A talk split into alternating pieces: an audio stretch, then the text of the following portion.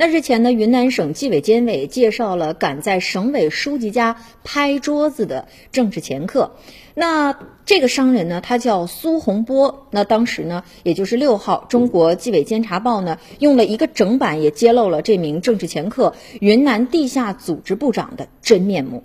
苏洪波呢是曾经在云南省计划委员会培训中心当接待科的科长，后来呢就下海经商了。在二零零三年北京的一次饭局当中啊，令他成为了云南省委原书记白恩培的座上宾。那年呢全国两会期间，白恩培呢就邀请某领导吃饭，巧遇了苏洪波以及另一桌吃饭的一群人。那当天呢，白恩培认识了一些领导干部，进而认为这个苏洪波呀在北京的关系广啊，有人脉，手眼通天，觉得这个人呢。以后肯定能帮得上自己，于是啊，就大大拉近了与苏洪波的关系。后来呢，接替白恩培担任云南省委书记的秦光荣，也是对这个苏洪波是青睐有加。那在云南呢，苏洪波以代言人自居，甚至呢与一些省级干部吃饭的时候，都是当仁不让的坐在主宾的位置上。那一些厅级领导干部呢，对其也是毕恭毕敬，生怕呢多有得罪。实际上啊，这个苏洪波其实并没有什么背景，他之所以能够唬住白恩培呀、秦光荣等等这些人，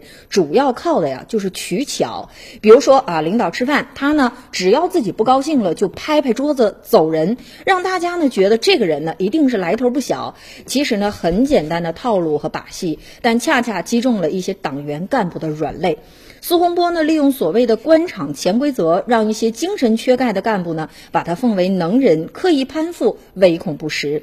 精明的苏洪波呢，马上就意识到了自己身上所谓的光环到底能给自己带来些什么。如果呢，如果能带来些什么呢？他就啊，马上比如说建设一些呃工程的建设项目啊，像重点资源领域等等，推荐安插干部等等，获取这些领域的工程建设项目。当然，按照云南省委十八届呃十届八次会议的。安排部署一场汲取秦光荣案深刻教训专题民主生活会，以及速毒瘤、除影响、清源头、树正气的专项整治活动，也在全省全面展开了。